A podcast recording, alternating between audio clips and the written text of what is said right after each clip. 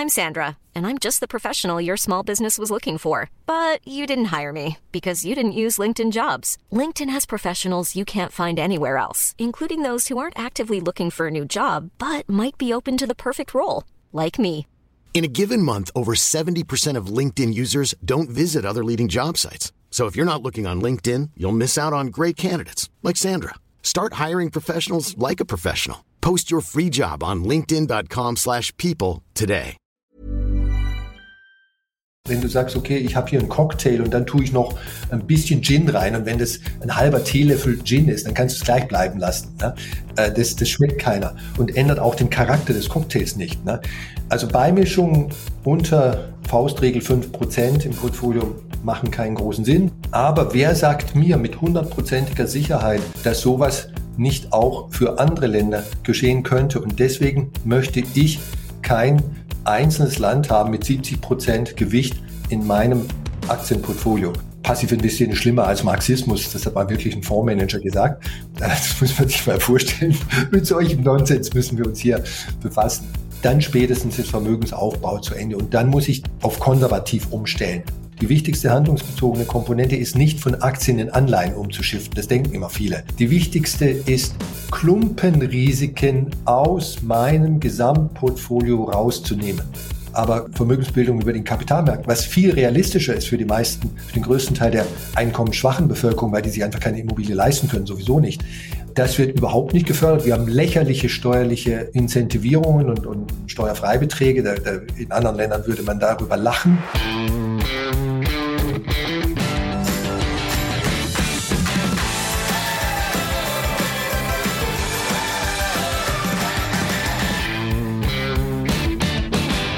Es war im Spätsommer 2014. Damals lag ich nach einer Knie-OP über Wochen unmotiviert auf meiner Couch und versuchte mich irgendwie sinnvoll zu beschäftigen. In meinem Fall hieß sinnvoll, meine ersten beiden Finanzbücher zu lesen, um nicht nur vor der Playstation zu sitzen und Zeit zu vergeuden. Wie ich heute weiß, war es eine der besten Entscheidungen meines Lebens, diese beiden Bücher zu lesen.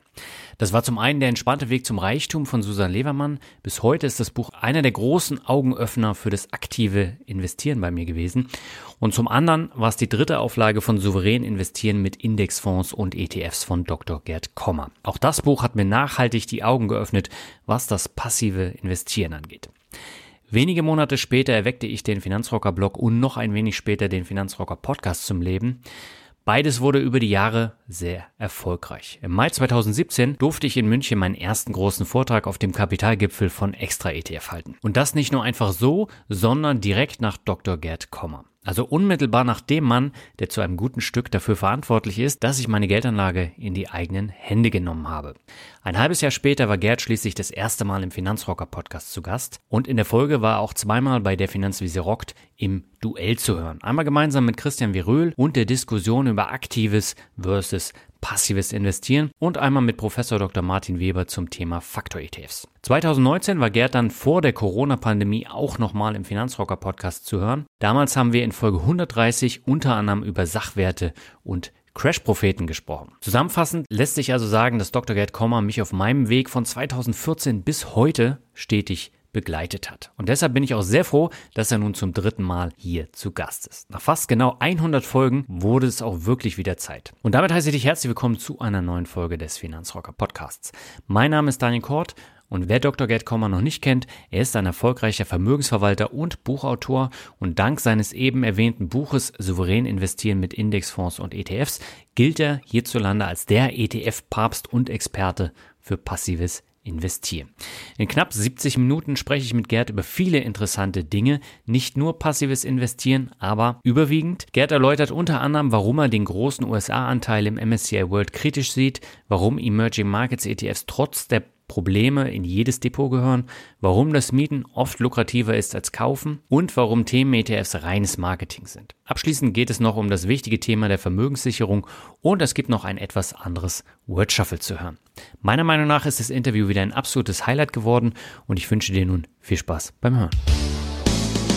Meine Leitung geht heute wieder nach München zu Dr. Gerd Kommer. Mit ihm habe ich schon zwei Interviews im Finanzrocker Podcast geführt und seit dem letzten Gespräch im Sommer 2019 ist aber eine ganze Menge passiert und wir haben ganz viele Themen, über die wir sprechen wollen. Bevor wir das aber machen, erstmal ein herzliches Hallo nach München. Schön, dass du wieder zu Gast bist, Gerd. Freut mich, Daniel. Also immer wieder gern und ich freue mich jetzt auf unsere tolle Unterhaltung in diesem Podcast. Du hast ja schon so ein paar Andeutungen gemacht und das, glaube ich, werden interessante Sachverhalte und Themen sein. Das denke ich auch. Und es ist ja wirklich neben der Corona-Pandemie eine ganze Menge auch an der Börse passiert. Und deswegen würde ich ganz gerne mit einer erfreulichen Nachricht beginnen. Denn laut aktueller Zahlen des Deutschen Aktieninstituts legten 2022 trotz des schlechten Börsenjahres so viele Menschen wie noch nie in Aktien und ETFs an. Wie bewertest du diese Zahl von 12,9 Millionen? Also ich bin natürlich auch sehr froh drüber, wie jeder vernünftige Mensch, wenn man dran denkt, äh, dass Altersvorsorge oder negativ ausgedrückt Altersarmut ein äh, natürlich zentrales Thema sind in Deutschland und die Route äh, Vermögensbildung über die Börse, den Kapitalmarkt und ganz besonders natürlich über Aktien eigentlich die einzige wirklich realistische Route ist, äh, um dieses Thema sozusagen erfolgreich anzugehen und, und da Verbesserungen äh, gegenüber Worst-Case-Prognosen zu erzielen, dann, dann ist das natürlich erfreulich. Was vielleicht so ein ganz klein bisschen der, der negative Touch dabei ist, ist folgender, aber ich sage das jetzt nur sozusagen zur Ergänzung. Ich persönlich glaube nicht, dass der Grund für dieses stark gestiegene Interesse in Deutschland am Thema Aktienmarkt und, und Kapitalmarkt im Allgemeinen darin liegt, dass jetzt plötzlich in den letzten zwei, drei Jahren unheimlich viele deutsche junge Menschen auch natürlich äh, verstärkt äh, gesehen haben, ja, Aktien sind so was Tolles und der Kapitalmarkt ist so was Tolles. Fußnote, denkt mal an das schlechte Image der Marktwirtschaft und Börse wird immer noch gerne in den Medien als Casino und Abzuckeveranstaltung dargestellt. Ich glaube eher, der Grund ist ein negativer.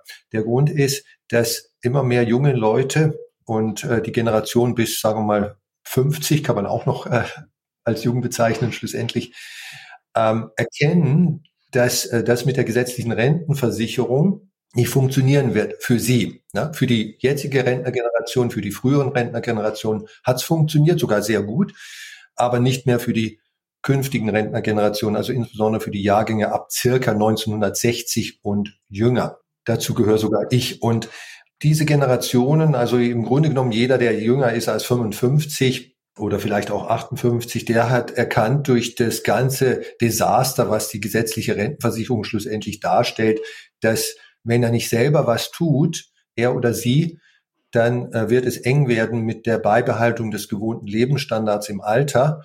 Und aus dieser eigentlich, äh, sagen wir mal, negativen Erkenntnis, aber ins Positive gewendet, speist sich dieses äh, verstärkte Interesse an Börse und Aktienmarkt. Also es ist weniger sozusagen positiv im Sinne, ja, ich möchte jetzt endlich mal teilhaben an der Wertschöpfung der Weltwirtschaft und des äh, Unternehmenssektors, sondern eher negativ im Sinne von, ich möchte mich vor äh, einem, wenn man so will, kommenden Desaster, äh, nämlich Renten, staatliche Renten, die halt äh, bestenfalls sagen wir mal 20 Prozent, also die dann funktionieren, wenn man 20, 30 Prozent Minderung des Lebensstandards bereit ist zu akzeptieren. Ne? Da, also verhungern wird keiner mit der gesetzlichen Rente, das ist klar, aber den, den gewohnten Lebensstandard beizubehalten, das wird halt nicht so einfach funktionieren. Das wird eigentlich nicht mehr funktionieren. In, äh, es ist jetzt schon grenzwertig und in der Zukunft noch viel weniger. Welche Rolle spielen denn dabei die Neobroker? Die Neobroker spielen dabei natürlich eine Rolle. Ne? Die äh, sprechen äh, die junge Generation an. Ich sage jetzt mal so ein bisschen gehässig die Smartphone-Generation. Äh, obwohl ich wirklich kein Fan bin. Ich glaube, das ist äh, aktenkundig und das wird niemand, der mich so ein bisschen kennt, überraschen. Kein Fan bin von äh, Zocken an im Meme-Stock-Bereich und im Penny-Stock-Bereich und im Daytrading-Bereich und wie das alles heißt. Neo-Broker-Geschäft. Ich bin, ich bin da echt kein Fan davon, weil es nicht funktioniert äh, außerhalb äh, von äh, Glücksfällen. Aber es hat trotzdem den positiven Aspekt, dass junge Leute, die ja vermutlich in absoluten Zahlen, in absoluten Geldbeträgen sehr wenig investieren, also da wird äh, wenig Ausnahmen davon geben. Es gibt sicherlich ab und zu mal eine. Aber wir reden hier jetzt nicht von Leuten, die 500.000 Euro oder sowas investieren, sondern manchmal eben 500 Euro oder, oder sowas in der Größenordnung. Das wird dir in dieser Range bis, bis 1000, äh, 2000 Euro, da wird, wird sich 90, 95 Prozent des Geschäftes abspielen. Und wenn, wenn diese Generation jetzt sozusagen hier übt, äh, mehr ist es nämlich nicht, äh, und sich ab und zu, ab und zu mal eine blutige Nase holt an der Börse und eigentlich, eigentlich über den Tisch gezogen wird, dann hat das zumindest den Effekt, dass äh, die Leute lernen, ne? lernen, was nicht funktioniert, aber gleichzeitig sich dabei eben Kenntnisse über die, die Börse erwerben. So könnte, so könnte man das ins Positive wenden und, und ich denke, das ist jetzt nicht übertrieben optimistisch gesehen von meiner Seite. Also so hat, haben auch Neobroker ihr Gutes und dann bieten ja auch viele, das muss man in fairer Weise auch noch hinzu sagen, günstige ETF-Sparpläne an und so weiter. Also ist nicht alles schlecht, was, was die machen. Ja, sogar kostenlose ETF-Sparpläne. Also das finde ich schon sehr, sehr gut. Ja. Lass uns doch gleich mal beim Thema ETFs äh, bleiben. Da gab es in den letzten Jahren ja auch einen ziemlichen Wandel. Wenn wir uns jetzt so den MSCI World anschauen, dann macht der US-Werteanteil mittlerweile 70 Prozent aus. Und äh, ich glaube 2011 lag der bei 52 Prozent. Wenn wir uns den All Country World Index angucken, da ist äh, der US-Anteil von 44,8 auf knapp 63 Prozent angestiegen. Ist das ein Klumpenrisiko aus deiner Sicht? Ist das problematisch oder gleicht sich das auf lange Sicht wieder aus? Es ist in gewisser Weise problematisch und es ist ein Klumpenrisiko. Ich persönlich bin also kein Freund davon und in meinem eigenen äh, Portfolio und auch in den Portfolios unserer Mandanten lassen wir diesen Klumpen, diese Konzentration so nicht zu.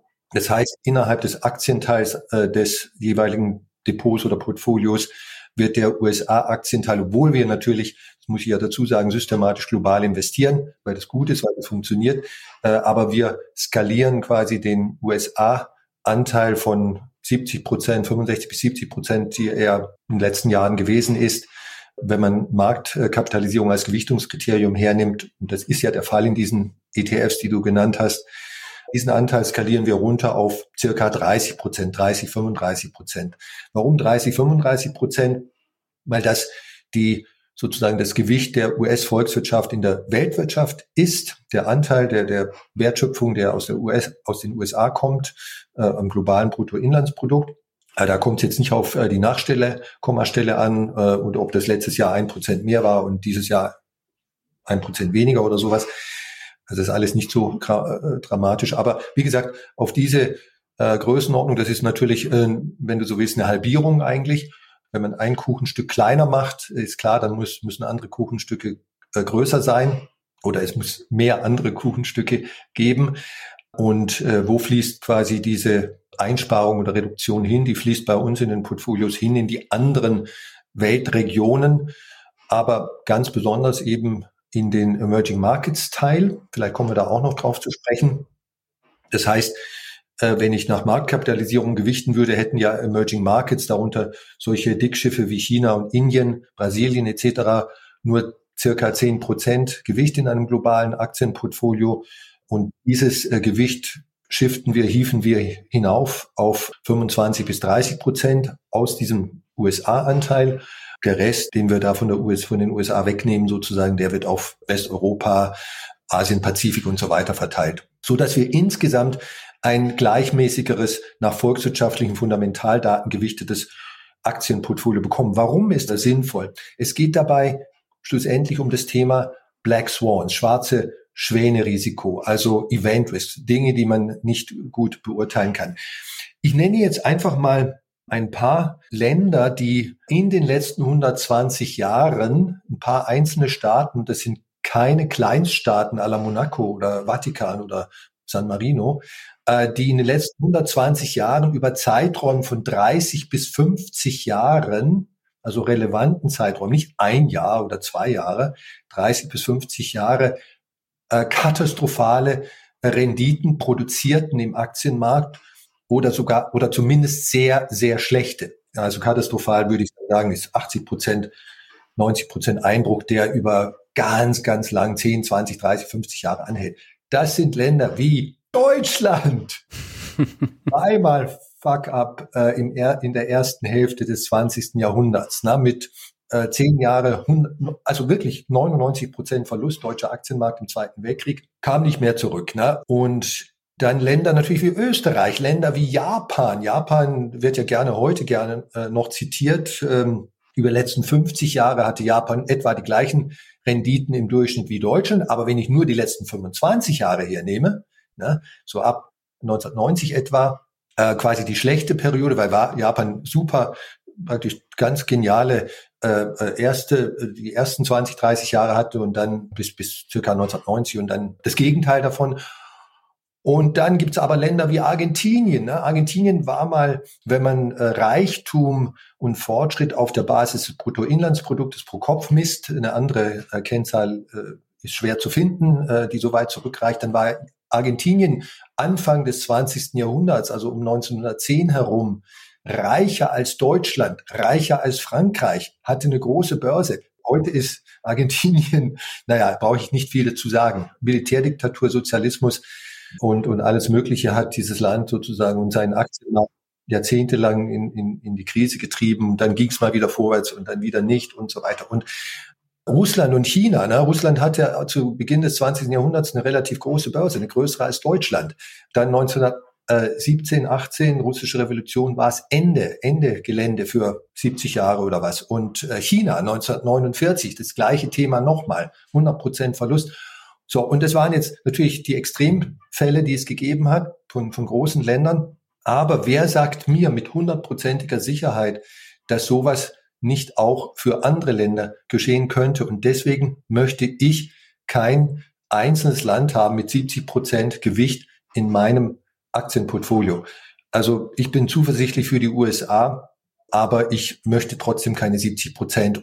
Es geht hier sozusagen um, um ja, Black Swan Risks, die kann man nicht vorhersagen. Ich denke, man, man denke nur zum Beispiel an den Kapitolsturm vor, ja, das ist ja auch schon wieder über ein Jahr her in den USA, was, also ich behaupte jetzt nicht, dass das das Ende der Welt gewesen wäre, wenn sowas gelungen wäre, ne? aber es war schlimm genug und äh, sowas hat auch kein, keiner vorhergesehen und solche Dinge können einfach passieren. Und deswegen sollte man äh, das Thema Klumpenrisikoabbau. Wir kommen da vielleicht später auch nochmal an anderer Stelle äh, drauf unter, de, unter dem Gesichtspunkt äh, Vermögensschutz äh, sehr ernst nehmen und mir ist ein Klumpenrisiko von 70 Prozent im Aktienteil für ein Land, auch wenn es die größte Börse der Welt ist, zu hoch. Nee, man sieht ja jetzt momentan auch, die ganzen Tech-Konzerne, die ja unter den Top 10 des MSCI World sind, haben auch Probleme. Die haben Massenentlassungen vornehmen müssen.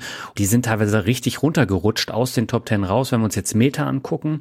Da ändert sich ja momentan auch einiges. Richtig, genau. Also sag mal, das muss man schon auch fairerweise sagen. Wer in den letzten zehn Jahren Grund oder vielleicht sogar noch länger als äh, die letzten zehn Jahre auf die USA setzte als Land und, und eine möglichst hohe Gewichtung hatte in, in seinem Aktienteil, ich gehe sozusagen also mal neutral behauptet, äh, gesagt, die USA, ohne da auf einzelne Sektoren oder Einzelwerte abzustellen, der hatte damit, ist damit vermutlich sehr gut gefahren, weil einerseits eben der US-Aktienmarkt grob gesagt in den letzten zehn Jahren die meisten Weltregionen äh, geschlagen hatte und das Ergebnis ist natürlich auch dieses hohe Gewicht, das sozusagen das Anfang, der Anfang für unsere Überlegungen war. Und äh, dann ist die USA ein, eine Börse, ein Land, das sehr tech-lastig ist. Andere Länder haben halt andere Schwerpunkte, branchenmäßig und Tech lief eben sehr gut äh, in den letzten Jahren.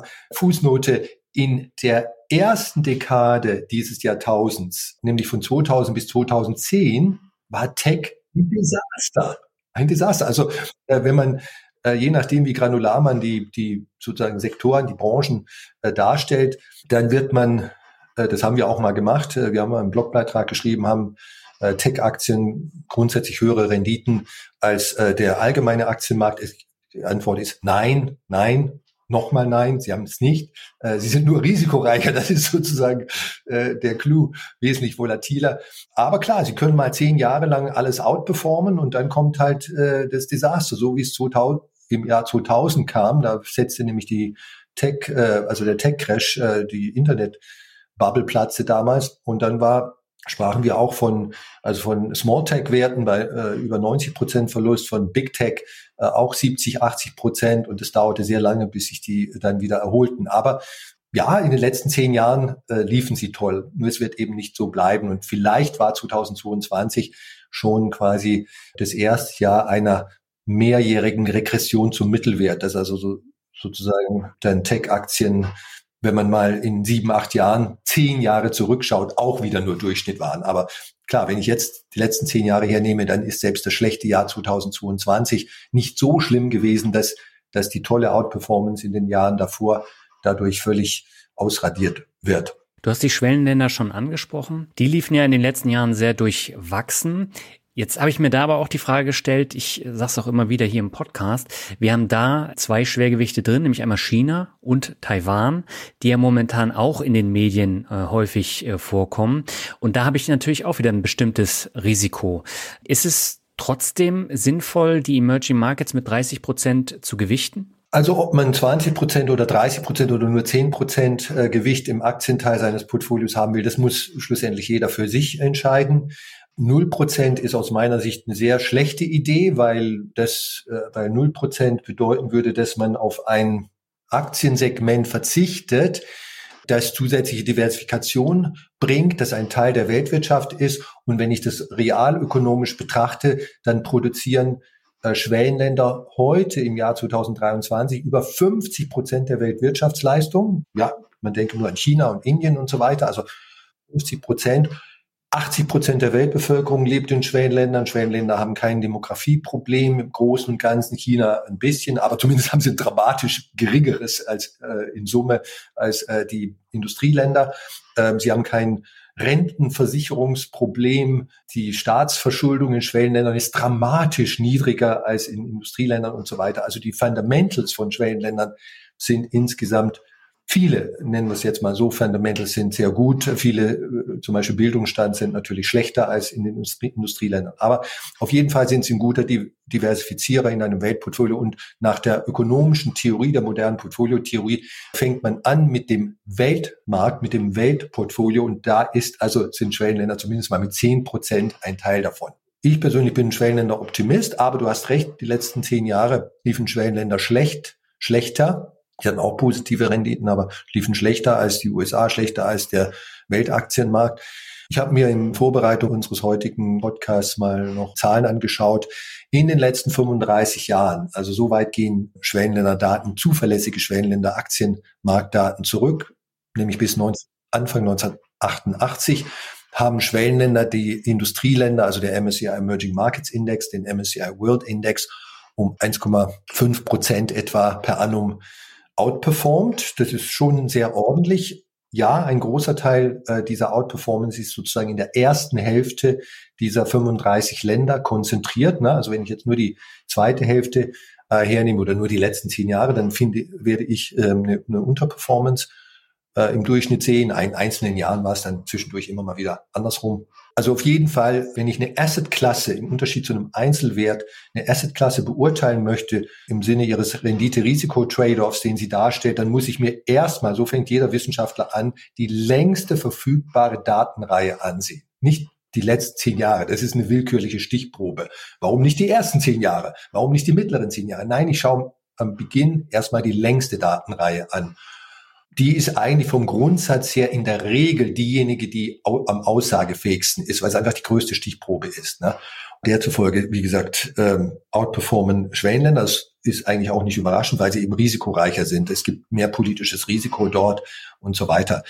Und heute, ähm, Anfang 2023, sind Schwellenländer Aktien sehr günstig bewertet, weil sie schlecht gelaufen sind in den letzten Jahren. Aus meiner Sicht ist es sozusagen aus der Sicht aller äh, rationalen, empirisch äh, argumentierenden, evidenzbasiert argumentierenden Betrachter muss das ein Vorteil sein. Ne? Der, die erwartete Rendite von Aktien, das gilt für eine Einzelaktie im Prinzip auch. Da muss, kommen dann immer noch andere Faktoren, Einzelaktien, spezifische Faktoren dazu. Aber auf der Ebene einer Asset Class ist es so, Ceteris Paribus, wie der Ökonom sagt, unter sonst gleichen Umständen, je günstiger die Bewertung ist, zum Beispiel gemessen im KGV einer Assetklasse, nordamerikanische Aktien, Schwellenländer Aktien, deutsche Aktien oder wie auch immer, desto höher ist die in die Zukunft gerichtete erwartete Rendite. Und aus diesem Blickwinkel heraus sind Schwellenländer heute sehr attraktiv. Und das China-Taiwan-Problem siehst du jetzt nicht so gravierend? Also man könnte, ne, das muss aber jeder für sich äh, entscheiden,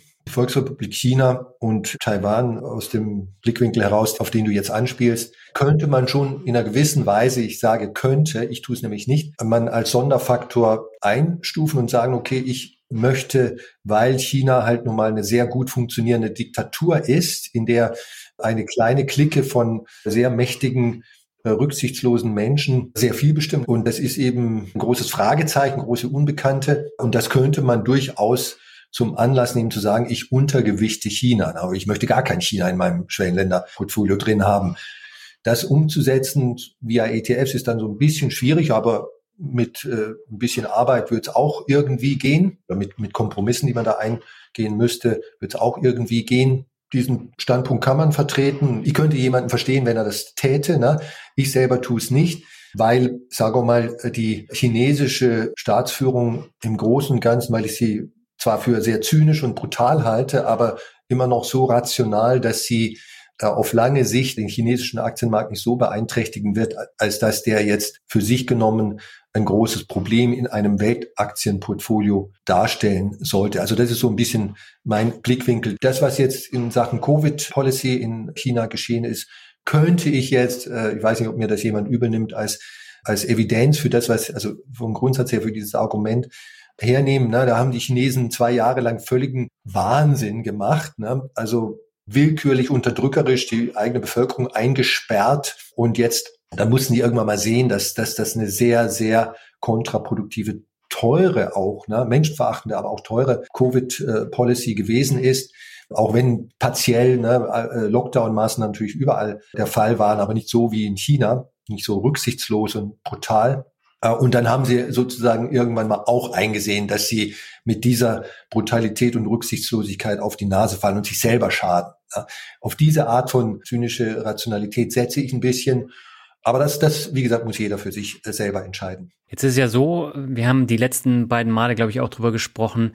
ETFs haben zahlreiche Kritiker. Damit verdient man halt auch nicht so viel Geld wie mit Fonds. Und es gibt nach wie vor ganz viele Kritiker, die sagen, es gibt diverse negative Auswirkungen vom passiven Investieren, unter anderem auch auf die Börsen. Wie bewertest du diese Aussagen heute? Ja, ich bewerte sie als Unsinn. Das, das schicke ich mal gleich sehr plastisch voraus. Wir haben zufälligerweise gerade eben im Januar, Anfang Januar, einen Blogbeitrag zum korrekt, jetzt muss ich das Wort korrekt so ein bisschen in den Vordergrund stellen und in Anführungszeichen setzen, berechneten globalen Marktanteil von passivem Investieren publiziert jeder, der sich für das Thema genauer interessiert sei, ist eingeladen, hier mit dem Blogbeitrag zu lesen. Einfach googeln, Gerd Kommer, Blog. Ich verlinke ihn. Und äh, das Ergebnis ist also, also korrekt berechnet. Wenn man die korrekte Definition erstmal von passiv investieren hernimmt, was ist eigentlich passiv investieren? Also ich nehme Indexfonds, ETFs sind eine Form von Indexfonds, kaufe die und halte die auf Buy-and-Hold-Basis. Das ist passiv investieren. Alles andere,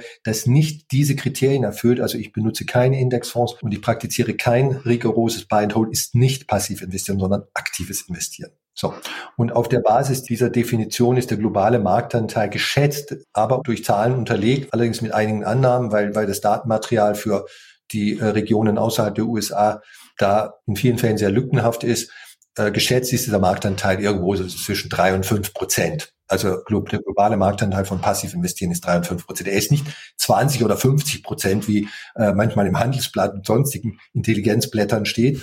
Äh, und dann steht, und dann, wenn man den Artikel liest, merkt man ganz, ganz, ganz unten, aber man muss schon ganz genau lesen, ah ja, die reden eigentlich nur vom amerikanischen Publikumsfondsmarkt, also Investmentfondsmarkt. Ne? Ähm, aber der ganze Artikel gibt dem, dem Leser den Anschein, dass hier irgendwie so ein globales äh, Thema Gegenstand des Artikels ist. Der Journalist äh, sagt auch nie das Gegenteil. Ne? Er will das eigentlich auch diesen Eindruck kreieren. Er will den Eindruck kreieren, ja, wir haben zwar nur Zahlen für die USA, aber lieber Leser, das ist ja sowieso überall das Gleiche auf der Welt. Und es ist eben nicht das Gleiche da die Welt, die Aktienmärkte und die Kapitalmärkte im Allgemeinen natürlich global integrierte Märkte sind. SAP, unser größter deutscher Technologiekonzern, wenn ich dessen äh, Wett, äh, sozusagen Aktionariat, äh, aber auch seine Wettbewerbsfähigkeit und seine Konkurrenten betrachte, kann ich doch nicht einfach nur den deutschen Aktienmarkt und die deutschen Konkurrenten von SAP betrachten. Das ist ja lächerlich ne?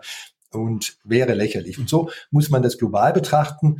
Wenn man das tut, und auch äh, sozusagen Investitionskanäle wie Hedgefonds, Private Equity Fonds, Sovereign Wealth Fonds, also die Staatsfonds, direkt anlegen in Einzelwerte, Pension Funds und was es da alles gibt und natürlich nicht nur Aktien, sondern auch Anleihen. Na, wenn du zu, unzufrieden bist mit der Tesla-Aktie, kann es sein, dass du dir eine, stattdessen eine amerikanische Staatsanleihe kaufst. Na? Also Aktien und Anleihen konkurrieren auch miteinander. Das sind keine isolierten Töpfe, die man bezüglich Investment hin und her passiv nicht isoliert betrachten darf. So und wenn man das alles macht, lange Rede kurzer Sinn, kommt man eben auf diese 52 Prozent und ich lasse jetzt noch einen Gesichtspunkt weg.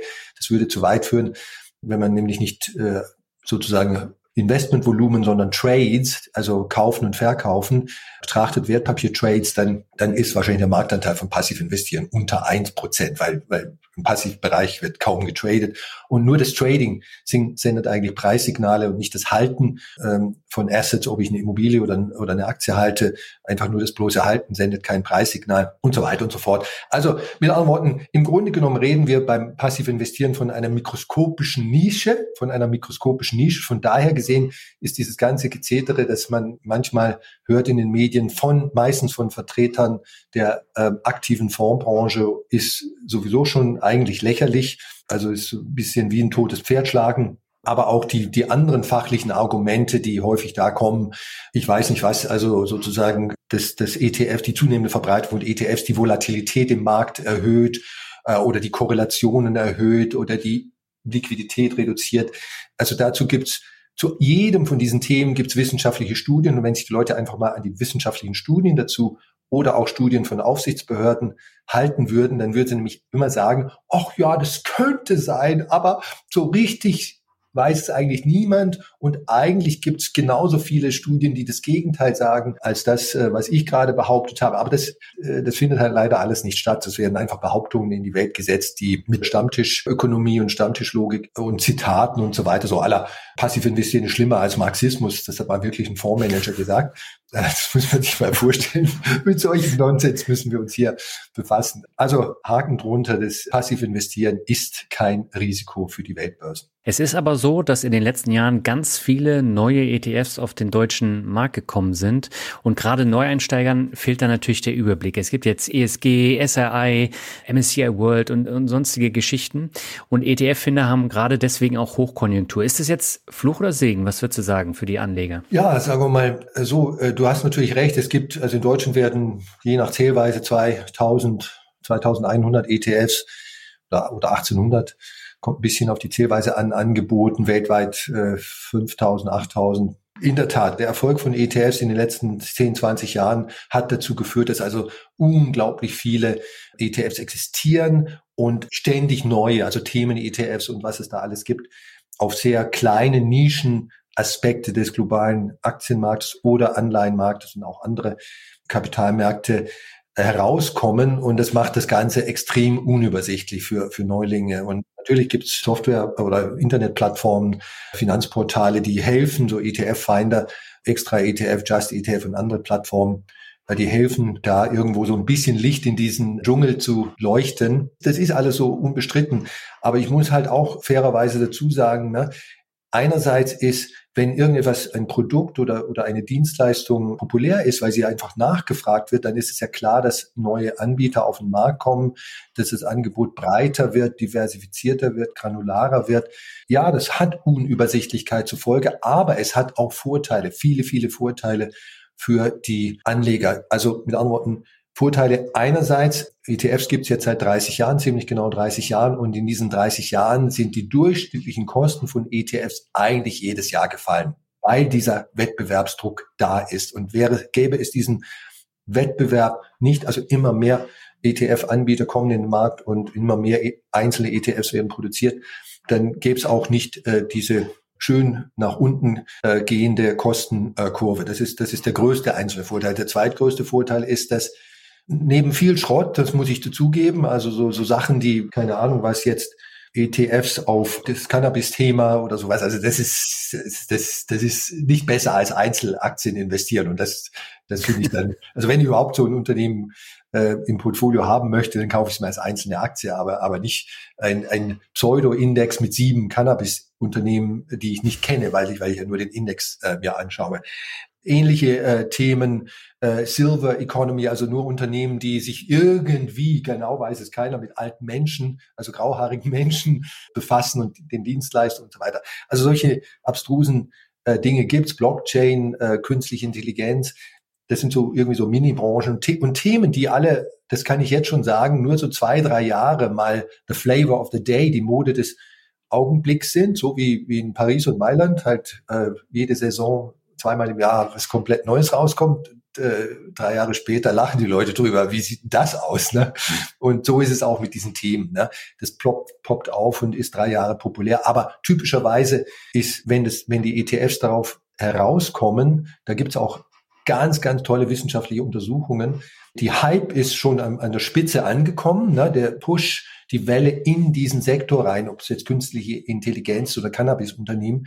Und dann kommt ein ETF raus und das ist an der typischerweise sehr nahe am Gipfel dieser Kurve, äh, was jetzt die, die Börsenkurse dieser Unternehmen anbelangt.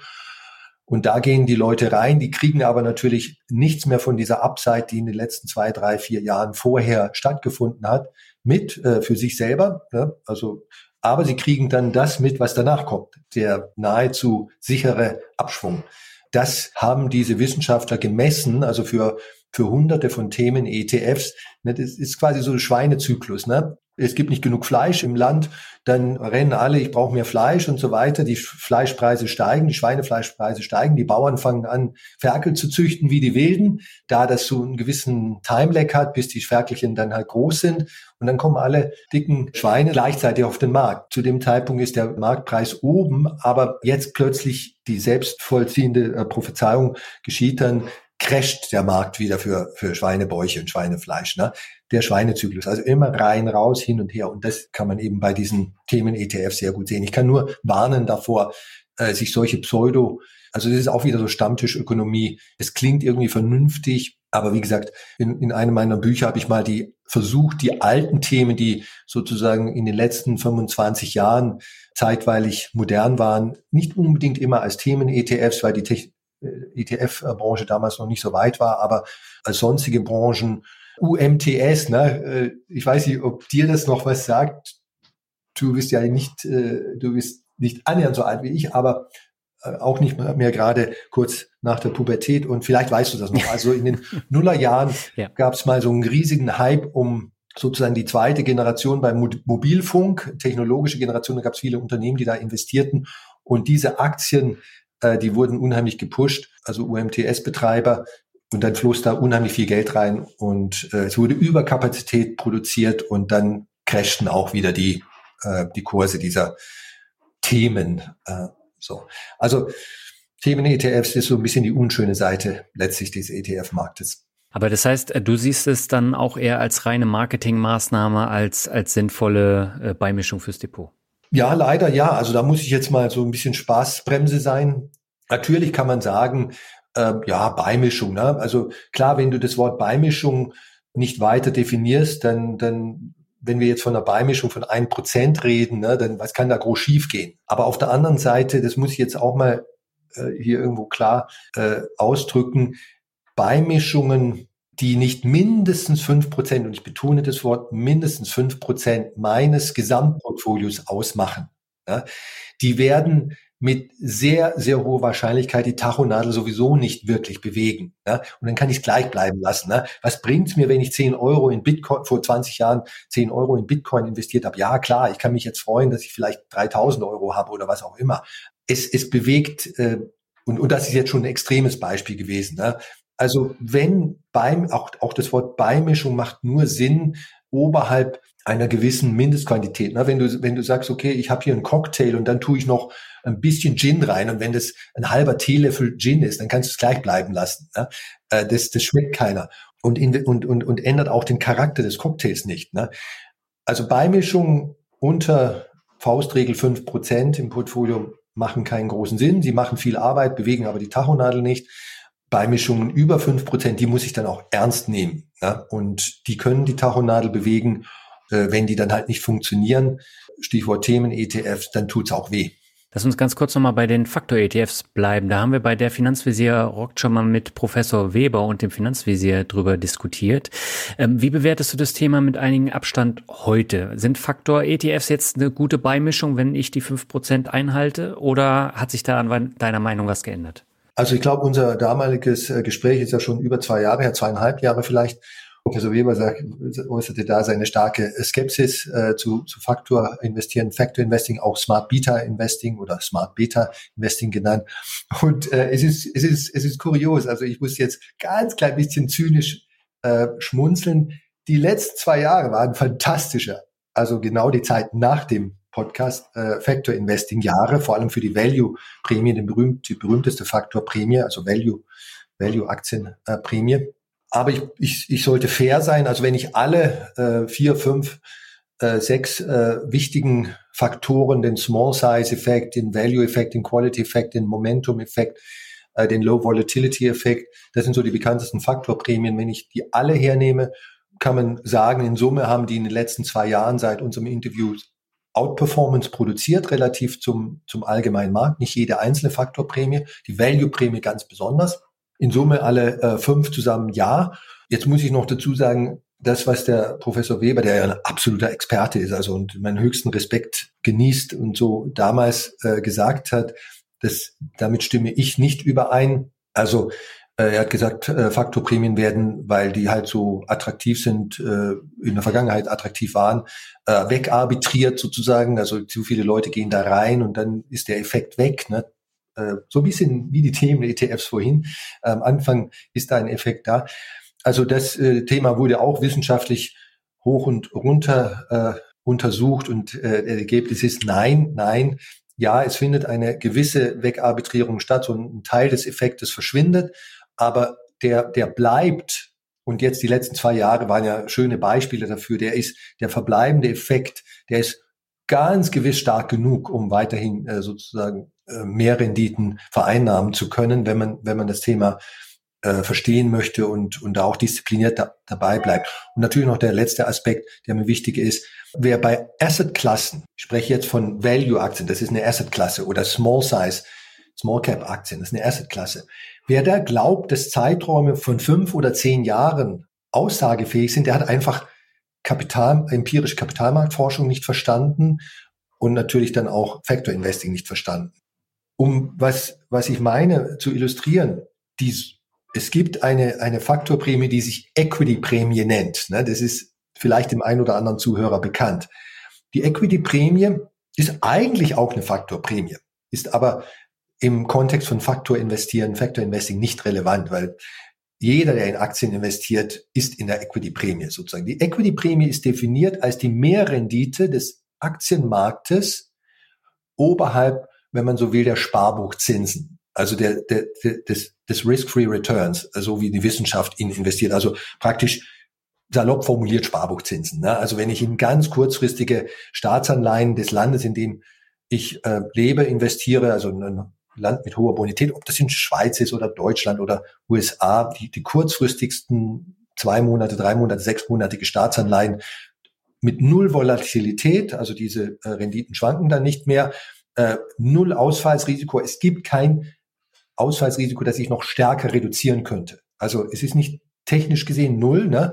aber es ist nicht mehr weiter reduzierbar. Ne? Also es, für einen Amerikaner gibt es kein Investment auf diesem Planeten, das ein geringeres Risiko hat als kurzfristige amerikanische Staatsanleihen. Also null Volatilität oder nahezu null, kein Ausfallsrisiko, viel, viel geringer als ein Bankguthaben. Bitteschön. Und höchste Liquidität. Also ich kann innerhalb von Sekunden, selbst in der schlimmsten Marktkrise, gibt es kein Asset, das sich schneller, leichter und zu geringeren Kosten verkaufen lässt als diese Anleihen. Und in dieser Definition ist das das risikofreie Asset. Ne? Und auch nicht Gold oder Bitcoin oder Tesla-Aktien, alles, all das Zeug ist tausendmal risikoreicher. Die Equity-Prämie ist also die Differenz zwischen dem Aktienmarkt im Allgemeinen und dieser super risikoarmen Assetklasse, kurzfristige Staatsanleihen. Diese Equity-Prämie war schon in den letzten 120 Jahren in vielen Ländern, darunter die Schweiz, darunter Deutschland, darunter die USA, Zeiträume von 20 Jahren von zehn Jahren will ich gar nicht anfangen. Negativ. Mit anderen Worten, ich habe 20 Jahre lang verdiene ich mit Aktien weniger als mit dem Sparbuch. Also die Equity-Prämie, Aktienrendite minus Sparbuchrendite kommt eine negative Zahl raus. Weil die Sparbuchrendite höher ist als die Aktienrendite. Hm?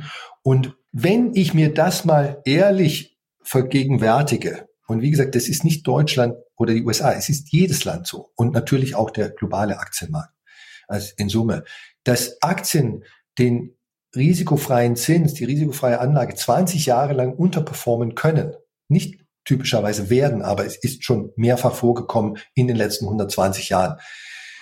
Dann ist es doch klar, dass jedes Teilsegment des globalen Aktienmarkts ein, und Value-Aktien sind ein Teilsegment oder Small-Cap-Aktien sind ein Teilsegment. Für die gilt natürlich das Gleiche. Und wenn es das Gleiche gilt wie für den allgemeinen Aktienmarkt, kann ich aus dieser Geschichte zumindest nicht ablesen, dass es sich nicht lohnen würde, grundsätzlich in Small Caps zu investieren.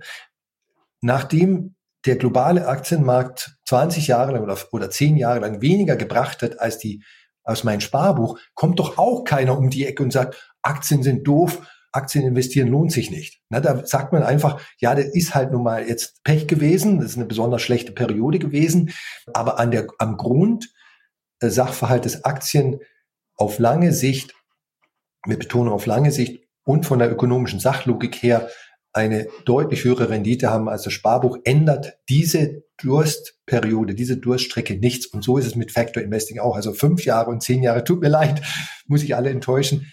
Evidenz herzunehmen, auch wenn es die letzten fünf oder zehn Jahre sind, das bringt mir nicht viel, das sagt nichts. Kommen wir mal auf ein anderes Thema zu sprechen, nämlich Immobilien. Das ist ja auch ein Steckenpferd von dir, da hast du ja auch schon einige Bücher veröffentlicht.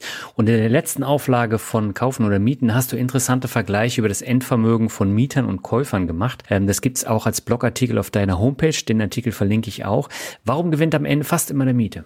Also ganz klein bisschen muss ich dich relativieren. Fast immer ist ein bisschen, ist mir ein bisschen zu stark formuliert. Also überwiegend oder meistens. Ne? Fast immer klingt so wie 99 Prozent oder so. Also äh, ich habe für die, für die letzten 50 Jahre das untersucht, empirisch mit Zahlen also kaufen oder mieten, ne, sozusagen kaufen. Ich kaufe mir halt äh, irgendwie eine durchschnittliche Wohnung in Deutschland und der, der Vergleichsmieter ist Mieter in dieser Wohnung und äh, investiert sein Cashflow halt in den Kapitalmarkt, in ein 60-40-Portfolio aus, aus dem MSCI World und deutschen Staatsanleihen. So. Und in diesem Pferderennen, wenn man so will, äh, wenn ich das jetzt in jedem Jahr seit 1970 beginnen lasse äh, und dann schaue, was in den nächsten 25 bis 30 Jahren passiert, dann liegt am Ende dieses Zeitraums der in den meisten Fällen der Mieter mit seinem ETF-Portfolio netto vermögensmäßig vorne. Ne? Der Käufer hat eine schuldenfreie Immobilie ähm, am Ende der 25 Jahre, also wenn er einen Kredit hatte, dann wird er die normal, das ist normal in Deutschland, über 25 bis 30 Jahre tilgen. Wenn er keinen Kredit hat, das könnte man auch machen, habe ich auch gemacht, dann, dann muss man natürlich wesentlich mehr Eigenkapital einbringen, aber das gilt für, dann für den Käufer und für den Mieter. Und dann kann man das auch vergleichen. So, und du hast gefragt, warum ist, ist in den meisten Zeitfenstern von 1970 bis, bis sozusagen heute der Mieter mit seinem ETF-Portfolio vom Nettovermögen am Ende weiter gewesen? Also es gibt so zwei, drei Antworten zusammengefasst, ist, weil einfach die Gesamtrendite, also sozusagen Wertsteigerung und äh, eingesparte Miete. Beim, beim Eigentümer muss ich ja die, beim Käufer muss ich die, die eingesparte Miete, das ist ja sein laufender Ertrag sozusagen, die Miete, die er nicht aufwenden muss, weil er jetzt im Eigenheim wohnt. Das in Summe unter Berücksichtigung von den Kosten, nämlich die Instandhaltungskosten, die meistens unterschätzt werden, Versicherungskosten, natürlich auch Grundsteuer, Grunderwerbsteuer, also die Einmalkosten beim Kauf, Makler und so weiter. Wenn ich das alle, dann ist diese Gesamtrendite, der Total Return, also aus all Wertsteigerung, eingesparte Miete, abzüglich der, der ganzen Kosten, die ich nannte, die ist einfach niedriger als der Total Return aus diesem 60-40-Portfolio, abzüglich Steuern. Steuern habe ich da auch berücksichtigt. Und jetzt noch der, der zweite Punkt. Natürlich kaufen die meisten eine Immobilie auf Kredit. Ne? Also das ist, ist die Regel. Wir haben leider, sind nicht alle mit äh, als, als Sohn oder Tochter geboren, äh, aus reichem äh, Hause geboren. Ne? Und diejenigen, die sich dann halt eine, eine, eine Immobilie kaufen müssen, müssen eben häufig einen Kredit aufnehmen. Ein Kredit aufnehmen hat in diesen 50 Jahren in Deutschland, und das ist in anderen Ländern, USA und Holland, wo es ähnliche Untersuchungen gibt, im Großen und Ganzen genau das Gleiche gewesen, überwiegend geschadet. Also der Kredithebel hat geschadet. Er hat sozusagen den Vorsprung, den relativen Vorsprung des Mieters mit seinem ETF-Portfolio noch vergrößert. Also nicht, weil er beim ETF-Portfolio was geholfen hätte, sondern weil er halt beim Eigenheim-Investor geschadet hat. Und warum ist das so? Weil, weil die Zinsen in den letzten 53 Jahren, also seit 1970, im Durchschnitt einfach zu hoch waren, relativ zu der Wertsteigerung und äh, den sonstigen Renditebestandteilen einer Immobilie, also eingesparte Miete, abzüglich Instandhaltung und so weiter, einfach zu hoch waren. Ich gebe dir ein ganz kleines Beispiel aus den 70er Jahren, da war es besonders extrem. Da hatten wir Immobilienkreditzinsen von über 10 Prozent. Die durchschnittliche deutsche Wohnimmobilie, die hat so sozusagen, sagen wir jetzt die ersten 15 Jahre ab 1970, nahm im Durchschnitt irgendwie um drei, vier Prozent im Jahr zu, im Wert. Dann kriege ich noch drei bis vier Prozent implizite eingesparte Miete als, als Rendite, ne, dann sind wir irgendwo bei, bei sieben, acht Prozent. Davon muss ich eigentlich wieder eineinhalb Prozent Instandhaltungskosten, wenn ich richtig rechne, abziehe. Ich muss auch, auch noch die, die Kaufkosten, ne, am Anfang einmalig zahle ich Grunderwerbsteuer. Klar, die war 1970 niedriger als heute, aber gab sie auch schon. Und äh, Maklerkosten drei, vier Prozent, manchmal sieben Prozent. So, und wenn ich das alles zusammen dann kommt meine, dann, dann komme ich halt an eine Gesamtrendite meines Objekts, das eben niedriger ist als die Kreditkosten von zehn Prozent. Ja? Und das ist dann natürlich ein Verlustgeschäft. Das produziert eine negative Eigenkapitalrendite, weil ich ein Objekt habe, das mich mehr kostet, also die, die Zinskosten sind höher als die Rendite des Objektes und, und dann entsteht natürlich jedes Jahr ein Verlust, negative Rendite. Und, und das ist halt viel, in vielen Jahren der Fall gewesen, nicht mehr ganz wichtig, sonst werde ich jetzt noch gekreuzigt am Ende des Podcasts.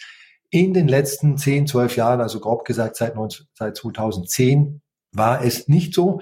Da war tatsächlich kreditfinanzierte, selbstgenutzte Immobilie ein sehr rentables Investment und auch rentabler als ein 60-40-Portfolio. Aber ich habe davor halt 40 schlechte Jahre gehabt, wo es andersrum war, im Großen und Ganzen andersrum war. Und die letzten zehn Jahre waren positiver Ausreißer für den deutschen Wohnimmobilienmarkt. Ich meine jetzt nicht, dass solche Ausreißer nicht auch in Zukunft vorkommen können, aber es waren weit, weit überdurchschnittliche äh, Wertsteigerungen und die, und das ist eben wichtig, die nicht normal sind. Es waren positive Ausreißer, ne? so wie im Aktienmarkt des Jahr 2021 mit 30 Prozent Rendite für den MSCI World in Euro ein positiver Ausreißer war. Toll, nehme ich mit, aber ich, wenn ich so doof bin zu glauben, dass das äh, sich sozusagen äh, zwangsläufig wiederholen muss, dann bin ich ein schlechter Investor.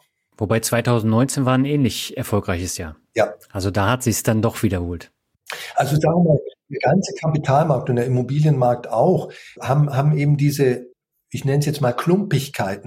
Es gibt viele, viele schlechte Jahre, also so irgendwie so Nullerjahre, könnte man jetzt mal renditemäßig sagen, gibt viele, viele Negativjahre und dann gibt's halt einige wenige Jahre, 2021 war ein Beispiel, die spektakulär gut sind.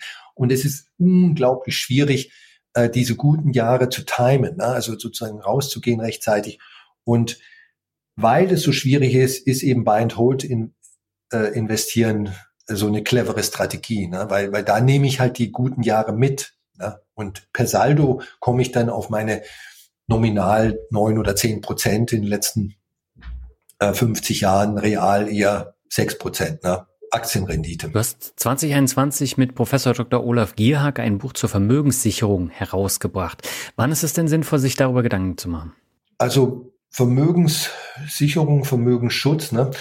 Vielleicht muss ich dazu Folgendes sagen. Also sagen wir mal, grundsätzlich sollte jeder Anleger sich überlegen, ist er in der Vermögensaufbauphase, Vermögensbildungsphase könnte man auch sagen, Vermögensaufbauphase, oder ist er in der Vermögens Nutzungsphase. Vermögensnutzung ist jetzt noch ein generischerer Ausdruck als Vermögensschutz. Vermögensnutzung ist so eine Überschrift. Es könnte ja sein, dass ich so viel Geld habe, dass ich eigentlich äh, gar nie verbrauche. Ne? Wenn ich wenn ich Elon Musk heiße, dann dann werde ich mein Vermögen nicht mehr verbrauchen. Aber ich bin trotzdem irgendwann mal in der Vermögensnutzungsphase. Das heißt, Vermögensnutzungsphase ist die Phase, in der der Aufbau des Vermögens aufgehört hat. Ne? Beim normalen Arbeitnehmer, ich nehme jetzt mal ein einfaches Beispiel, das ist der Moment, in dem er in Rente geht, aufhört zu arbeiten. Das ist in dem Fall dann schön klar. Es gibt natürlich auch viele Situationen, du bist vielleicht auch eine, ich auch.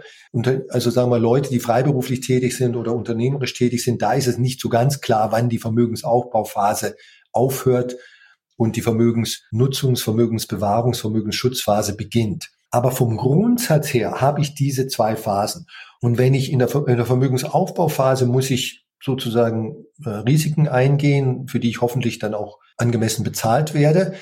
Das muss ich mir selber überlegen, welche Risiken das sind. Aber grundsätzlich sind Renditen äh, Risikoprämien.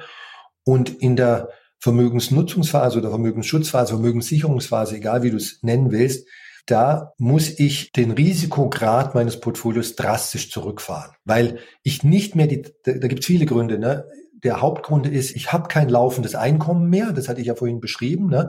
aufgehört Cashflow zu produzieren und ich bin vermutlich auch schon älter. Und wenn ich beides zusammennehme, dann ist es halt so eine Situation, in der das Wiederaufholen von Verlusten sehr schwer werden wird. Ne? Wenn ich keine Cashflows habe und aus meinem Portfolio leben muss, oder zumindest zum Teil leben muss, Entnahmen tätigen muss und wenn ich schon 60 bin oder 80 bin, ja, habe ich halt nicht mehr die Zeit und so weiter. Und wenn man das mal begriffen hat, wenn man jetzt nicht zu den Superreichen gehört, also superreichen Menschen definiere ich jetzt mal als Menschen mit circa 10 bis 20 Millionen Nettovermögen pro Haushaltsmitglied, für die gelten andere Regeln. Aber als normaler Mensch macht es Sinn, so zwischen diesen beiden Phasen zu unterscheiden. So, und das war jetzt ein viel Vorgeplänkel zu deiner Frage. Entschuldigung, dass ich so, so lange rede, aber es war mir wichtig, das, das rüberzubringen. Und ja. also Vermögensschutz ist dann ein Thema, wenn ich tendenziell in der zweiten Lebenshälfte bin, also 50 plus, und oder wenn ich meine sozusagen Cashflow-Generierung, das, das Produzieren von Einkommen, egal aus welchen äh, beruflichen Quellen, äh, wenn das weitestgehend oder komplett aufgehört hat. Ne? Also ich, ich bin nicht mehr beruflich tätig, ich bin kein Unternehmer mehr, ich bin kein Angestellter mehr, äh, ich bin kein Freiberufler mehr oder mach oder nur noch ein ganz klein bisschen, dann ist dann spätestens ist Vermögensaufbau zu Ende und dann muss ich auf konservativ umstellen. Ich muss sozusagen äh, so ähm, bildhaft gesprochen, ne, ich, ich, ich will von, von München nach Lübeck fahren ne, mit dem Auto. Äh, jetzt mal sind wir mal politisch unkorrekt. Ich habe so einen tollen Porsche Cayenne. Irgendwie, äh, ich habe da eine ich habe meine Freundin in Lübeck, da gibt's ja nur schöne Frauen und die möchte ich möglichst schnell äh, jetzt sehen und möglichst bald sehen, dann fahre ich halt schnell. Ne? Aber irgendwann mal äh, bin ich halt 150 Kilometer vor Lübeck, wenn ich von München aus losgefahren bin und ich merke, ah, ich bin ja super in der Zeit. Ne? Also ich bin eigentlich vor der Zeit.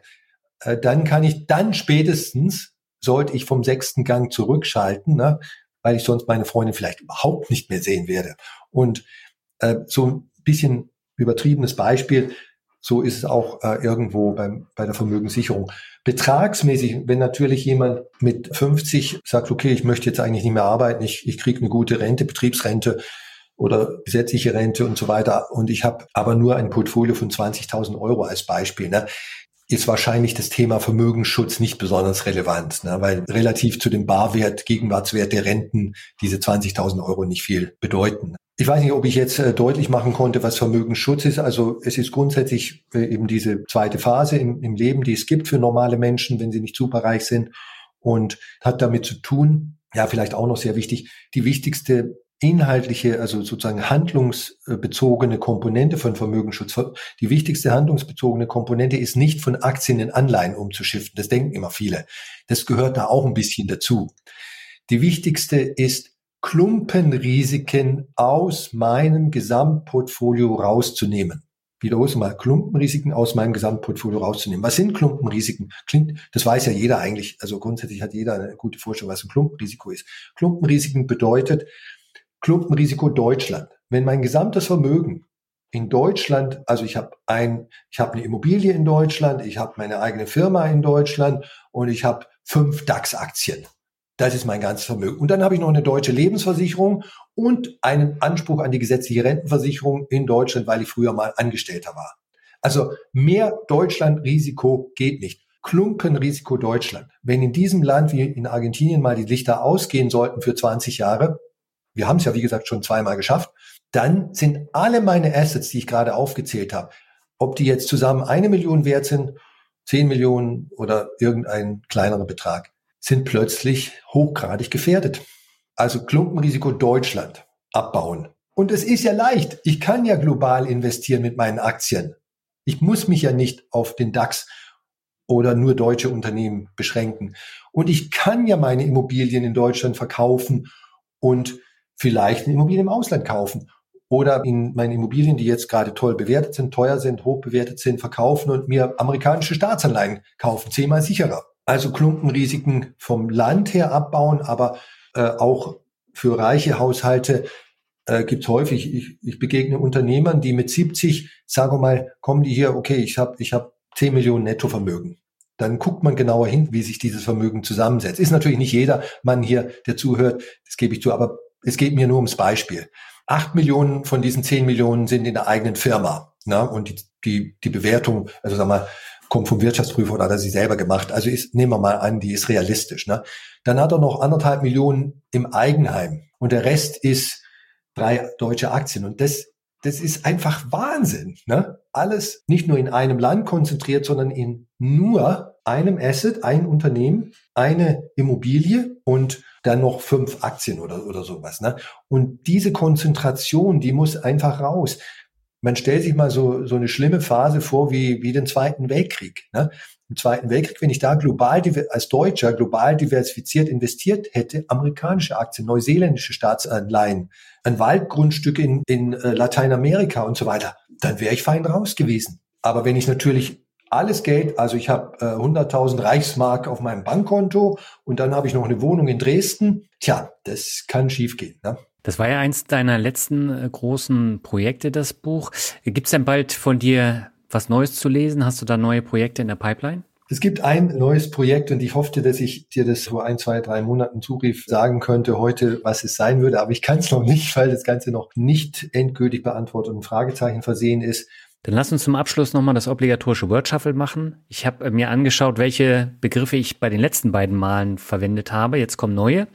Und beginnen möchte ich mit einem Begriff, da waren wir beide jetzt im vergangenen Jahr zu Gast, nämlich in einer Finfluencer-Doku und äh, der Begriff ist Finfluencer. Ja, Finfluence, es war eine Doku zu Finfluencern, also ein Wortspiel auf äh, Finanz und äh, Influencer, das die Website, äh, das Portal Extra äh, ETF äh, gemacht hat. Fand ich äh, toll gelungen. Ich hatte auch das Privileg, da, wie du auch, äh, Daniel, ein Teil davon zu sein. Ich glaube, fünf, sechs deutsche Finfluencer wurden da porträtiert. Ich denke, für diejenigen, die sich für Finfluencer interessieren, ist das Ganze sehenswert. Man wird jetzt dadurch nicht zum äh, besseren Anleger, es wird da kein Fachwissen vermittelt, aber ähm, es ist, gibt so einen gewissen Einblick in, in die Leute, die außerhalb der traditionellen Finanzbranche äh, versuchen, äh, Finanzwissen und Investment-Know-how zu vermitteln. Und also mir hat es unheimlich Spaß gemacht. Siehst du dich denn auch als Finfluencer? Ich bin mir da gar nicht so richtig äh, sicher. Also ich bin ja kein äh, richtiger Social Media Guy.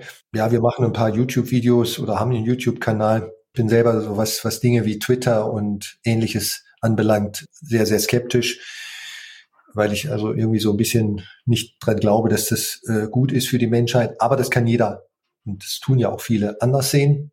Das Anliegen, nämlich die, das äh, Finanz-Know-how, also die Financial Literacy, äh, Neudeutsch, Gegenteil von Analphabetentum, also das Alphabetentum in Deutschland äh, zu befördern und uns als Gesellschaft in der Hinsicht weiterzubringen, dass Menschen einfach besser verstehen, wie man Altersvorsorge und Vermögensbildung betreibt und sich seltener über den Tisch ziehen lassen von einer Finanzbranche, die sehr, sehr ambivalent ist und in den letzten 25 Jahren einen Skandal, ein, eine Fehlleistung an die andere gereiht hat. Und ein Land, das muss ich jetzt auch noch loswerden, Deutschland, das seine Bürger, was äh, Vermögensbildung und Altersvorsorge anbelangt, zusehends im Stich lässt. Mit einer staatlichen Rentenversicherung, wir hatten es ja vorher, brauche ich nicht weiter nochmal zu vertiefen, die in Zukunft für künftige Rentnergenerationen nicht mehr ausreichen wird. Daneben tut aber Deutschland als Staat sehr wenig. Also es gibt keine nennenswerte steuerliche Förderung. Das Eigenheim, ja, das wird noch, äh, das hören die Immobilienfans ungern, vergleichsweise stark äh, steuerlich gefördert. Aber Vermögensbildung über den Kapitalmarkt, was viel realistischer ist für die meisten, für den größten Teil der einkommensschwachen Bevölkerung, weil die sich einfach keine Immobilie leisten können, sowieso nicht. Das wird überhaupt nicht gefördert. Wir haben lächerliche steuerliche Incentivierungen und, und Steuerfreibeträge. Da, da, in anderen Ländern würde man darüber lachen. Der Anlegerschutz in Deutschland ist auch auf Entwicklungslandniveau. Das kann ich, glaube ich, sehr gut beurteilen, weil ich 17 Jahre im außereuropäischen und europäischen Ausland in äh, hauptsächlich angelsächsischen Ländern gelebt habe und mich auf dem Gebiet, glaube ich, ein bisschen auskenne. Also wir sind da wirklich mit unter den roten Laternen. Ne? Und äh, da könnte der Staat wesentlich mehr tun. Jetzt kommt diese Aktienrente. Das ist ein guter Start. Ne? Äh, er wird aus, aus Haushaltsbeschränkungsgründen wahrscheinlich keinen großen Unterschied machen, aber ist besser als nichts. Dazu also sozusagen, dass, dass, dass wir in Deutschland einfach weniger Abzocke haben und das Risiko zumindest reduzieren. Dazu möchte ich ein bisschen beitragen. Der zweite Begriff ist Metaverse. Metaverse, ja, also ich bin, wie du ja weißt, kein Freund von Einzelaktien, bin auch äh, kein Freund unbedingt der Tech-Branche. Wir hatten es vorhin ja schon, also Tech-Aktien haben keine langfristig höheren Renditen. Äh, das hat viele, viele Gründe. Könnten wir einen eigenen Blog äh, oder eigentlich Podcast äh, draus machen. Die Zahlen äh, sind jedenfalls eindeutig, aber es gibt eben auch äh, sehr viele sachlogische Gründe äh, dafür, die teilweise faszinierend sind, ne, kontraintuitiv sind. Und deswegen investiere ich nie in Aktien aller Tesla oder Facebook oder Med oder, oder Apple oder äh, Microsoft äh, oder was es da geben kann. Und deswegen habe ich, das hat mir natürlich im Jahr 2022 so ein bisschen geholfen. Aber vorher musste ich mir, musste ich mich auch verspotten lassen, ne? weil ich eben nicht bei dem großen Run-Up dabei war. Aber das Metaverse ist ja so die digitale Welt, die ähm, Facebook beziehungsweise Meta jetzt aufzuziehen versucht. Da glaubst du auch nicht so wirklich dran. Nee, da glaube ich überhaupt nicht dran. Also ich meine damit nicht, wenn ich sage, ich glaube nicht dran, dass technologisch gesehen sowas nicht kommen kann. Also meistens wird es dann doch, Entschuldigung, länger dauern, als äh, Leute wie Mark Zuckerberg und äh, Elon Musk und ähnliche äh, ankündigen. Aber das, das ist gar nicht so sehr der Punkt. Also irgendwann mal wird das ganze Thema künstliche Intelligenz, Metaverse, Virtual Reality und wie das alles heißt, äh, wird selbstverständlich kommen. Das ist ja klar. Also, aber die Frage ist, werden einzelne Unternehmen wie jetzt äh, Meta oder, oder Facebook oder Tesla im Bereich E-Mobility und so weiter, werden die deswegen und dadurch die besseren Deals sein. Nein, nein, nein.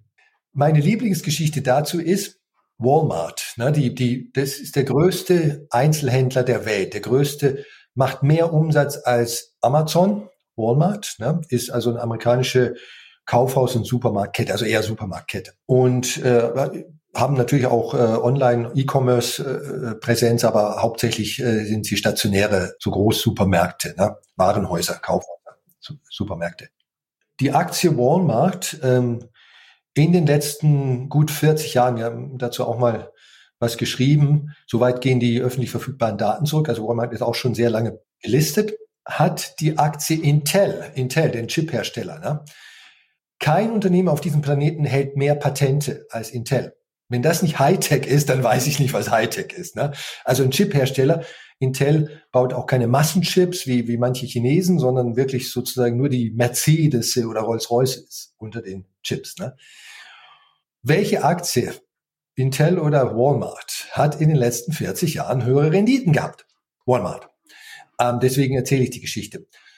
Äh, Walmart ist auch deswegen so ein wahnsinnig erfolgreiches Aktieninvestment gewesen, weil Walmart die äh, also wahren Wirtschaftssysteme, also diese, diese ganze Logistik, die mit äh, Einzelhandel, der insbesondere eben also Supermarkt mit Tausenden von Artikeln, großen, also wer schon mal in den USA war, da ist der Supermarkt nicht wie Rewe äh, zentral, so, so 150 Quadratmeter, da, das ist mehr so Fußballstadion übertrieben jetzt mäßig.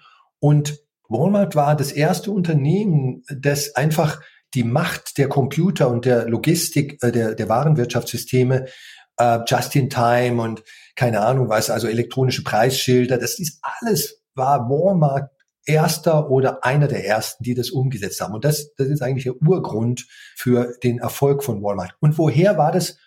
Wodurch war dieses ganze Zeug möglich, das Walmart nach vorne katapultiert hat? Durch Chips, die Intel hergestellt hat. Und also, also Hochleistungscomputer, Hochleistungschips und so weiter. Und de, diese, das ist die Moral von der Geschichte. Der Nutzen von technologischer Innovation, von Erfindungen mal ganz banal gesagt, der kommt meistens nicht, es gibt Ausnahmen, ja, aber überwiegend und meistens nicht dem Erfinder und dem Urheber dieser Innovation äh, zugute, der wirtschaftliche Nutzen, sondern anderen. Jeder kennt auch die Geschichte, wer hat in, beim kalifornischen oder beim Alaska Goldrausch äh, am meisten verdient. Diejenigen, die Gold gesucht haben oder diejenigen, die die Werkzeuge für die Goldsucher produziert haben. Ne? Es waren die letzteren. Und so geht's fort. Also wir müssen weg von dieser naiven äh, Idee, ich nenne es jetzt mal Stammtischökonomie, dass der Erfinder ähm, derjenige ist, der den wirtschaftlichen Nutzen zuverlässig auch erntet und einheimst.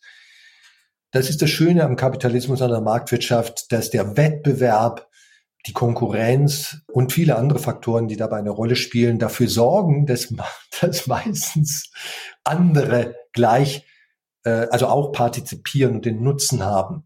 Und äh, so war es bei Walmart und Intel und so ist es sehr wahrscheinlich auch bei dem Metaverse. Das war eine schöne Anekdote und ich glaube, äh, da habe ich auch noch mal einiges äh, mitgenommen. Von daher vielen Dank. Und ich habe jetzt auch einen letzten Begriff. Das ist Mut. Mut. Ähm, ja, Mut ist eine ganz, ganz wichtige Tugend äh, für Menschen. Ne? Wir alle sollten mutiger sein im Leben.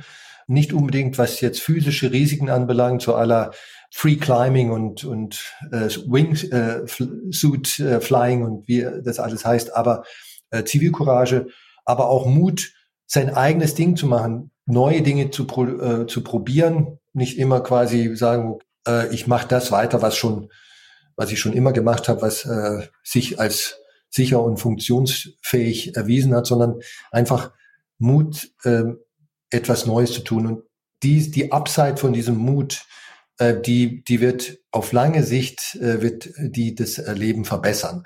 Aber das ist natürlich ein frommes Sprüchen. Äh, Mut kann auch äh, durch, äh, kann auch dazu führen, dass man Schaden erleidet.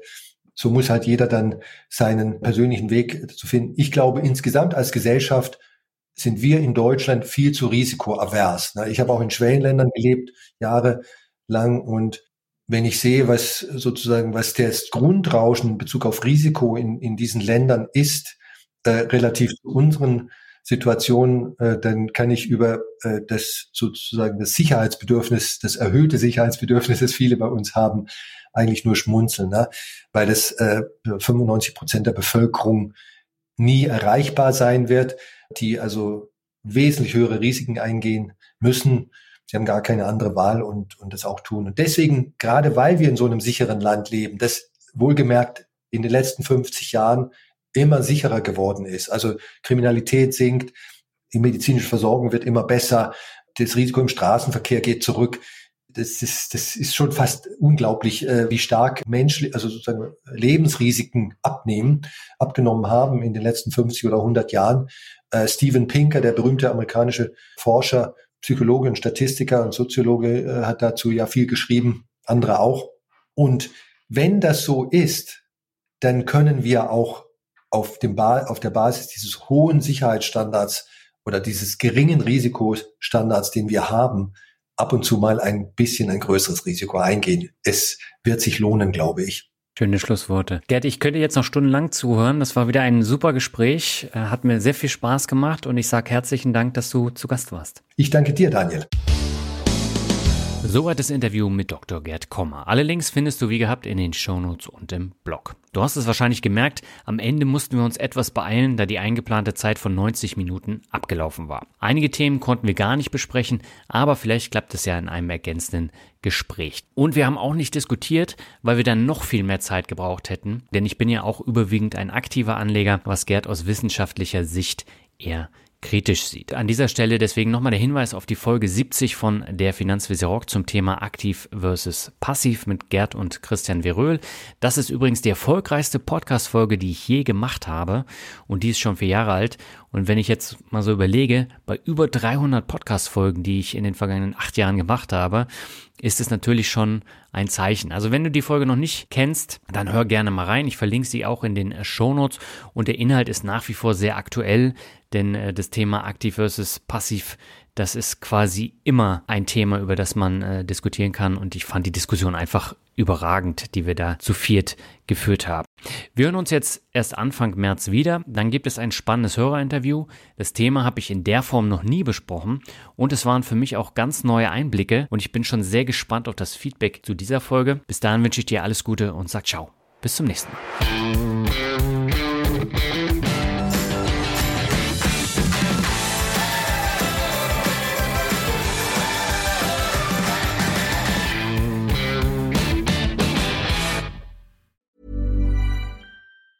Planning for your next trip? Elevate your travel style with Quince. Quince has all the jet setting essentials you'll want for your next getaway, like European linen, premium luggage options, buttery soft Italian leather bags, and so much more. And it's all priced at 50 to 80% less than similar brands. Plus, Quince only works with factories that use safe and ethical manufacturing practices. Pack your bags with high-quality essentials you'll be wearing for vacations to come with Quince. Go to quince.com slash trip for free shipping and 365-day returns.